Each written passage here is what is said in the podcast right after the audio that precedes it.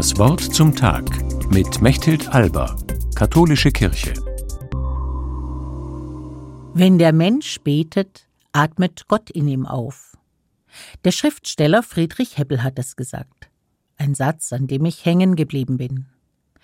Beten heißt, die eigene Seele vor Gott auszubreiten, die Bitte und den Dank, was mich verzweifeln lässt und worauf ich hoffe. Wer betet, möchte mit Gott in Verbindung kommen. Aber wie kann das gehen? Mir hilft es, wenn ich mit Worten aus den Psalmen bete. Psalmen sind wie Gedichte. Sie haben eine besondere Form. Je zwei Halbverse beziehen sich aufeinander. Man betet einen Halbvers auf einen Atemzug, dann hält man inne, um die Luft wieder einströmen zu lassen, und führt den Vers zu Ende. Wenn ich rufe, erhöre mich. Gott, du mein Retter.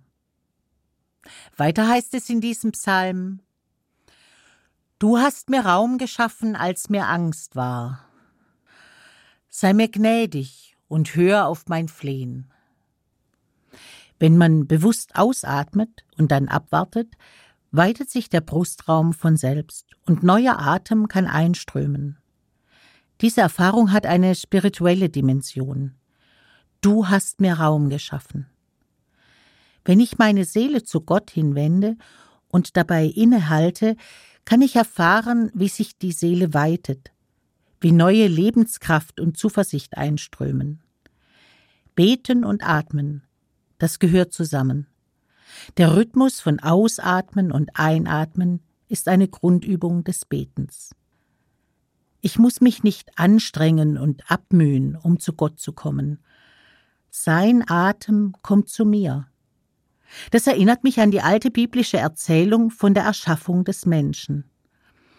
Gott formte den Adam aus der Erde, auf Hebräisch heißt das Adama, und er blies in seine Nase den Lebensatem.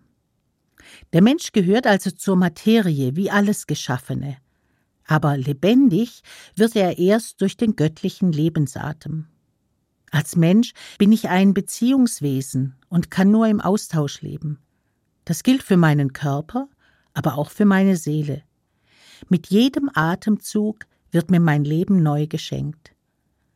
Beim Beten kann mir das bewusst werden, und so komme ich mit der Quelle des Lebens, mit Gott, in Berührung.